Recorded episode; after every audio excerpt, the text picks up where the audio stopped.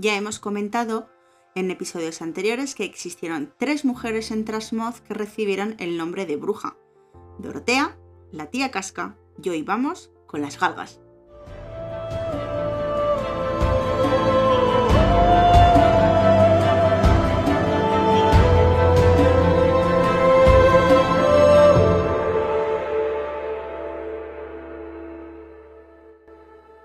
Leyenda Negra de Trasmoz. Un podcast donde te contamos historias del único pueblo excomulgado y maldito de España.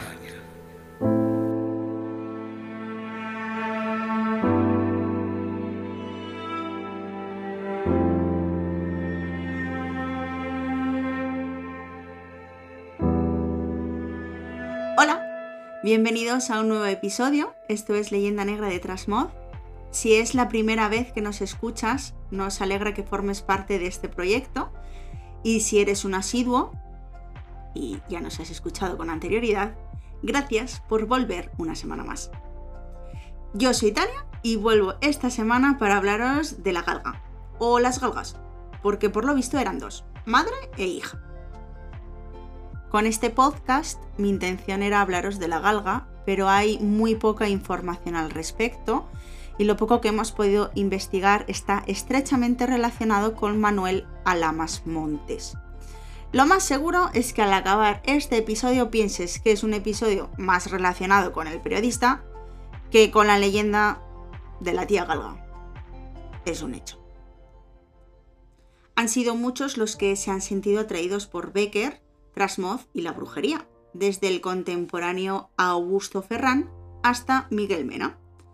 Y entre ellos figura un periodista y viajero, Manuel Alamas Montes, más conocido por su seudónimo Wanderer, caminante en alemán, que casi dio la vuelta al mundo como corresponsal de El Imparcial y Heraldo de Madrid. Estuvo en la Guerra de Filipinas y conoció Cuba. Fatigado de recorrer caminos y países, hacia 1899 regresó a España y fundó la revista ilustrada Alrededor del Mundo, título homónimo de una famosa sección que tenía en el Imparcial. Wanderer, o Manuel, había nacido en 1857 y fallecería en 1910. Pues bien, Manuel Alamas Montes alimentó el mito de los Becker, el escritor Gustavo Adolfo Becker y el pintor Valeriano, desde el número 3. Hablaba de Veruela y decía que con tal soledad me encanta. Agregaba que ocho días de quietud deliciosa pasé en Veruela y durante ellos mi única ocupación algo activa fue buscar gentes que hubiesen conocido al poeta. A ver, habían pasado más de 30 años de la muerte del poeta y casi 35 de su estancia en el Moncayo. Comprobó que los Becker, retraídos por timidez y por pobreza, intimaron con muy pocas personas.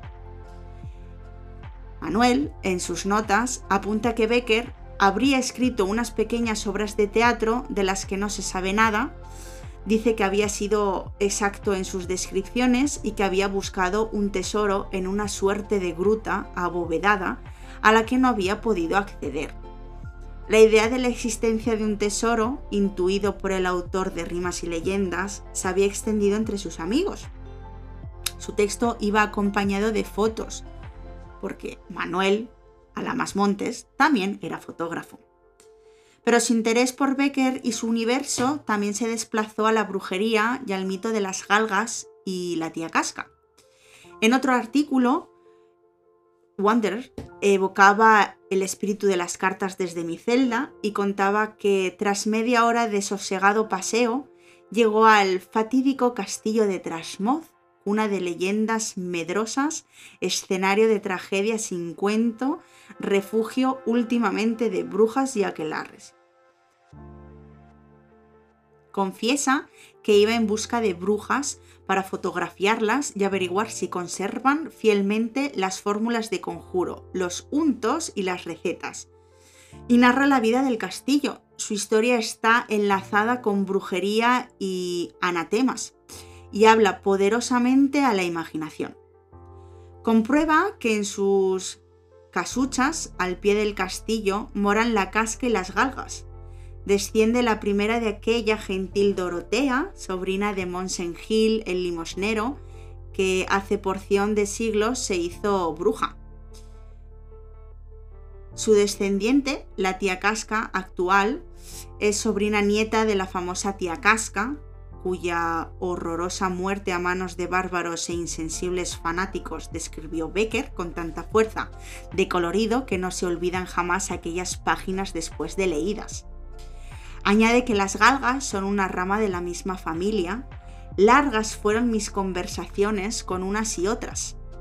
La casca, huraña y reservada, mirábame recelosa en cuanto le hablaba de hechicería, y si algo me dijo fue siempre cuidando de advertir que eran cosas que había oído a otra. Me costó trabajo convencerla para que se dejase retratar y el clic salió malo.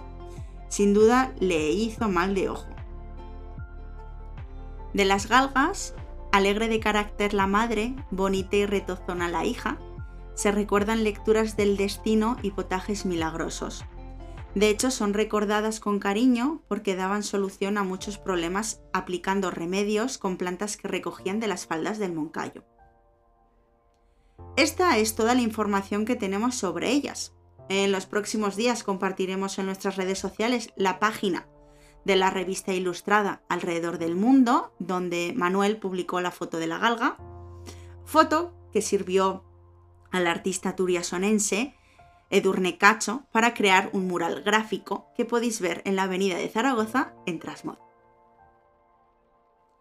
Gracias a todos por escucharnos una semana más y os esperamos en el próximo. Adiós.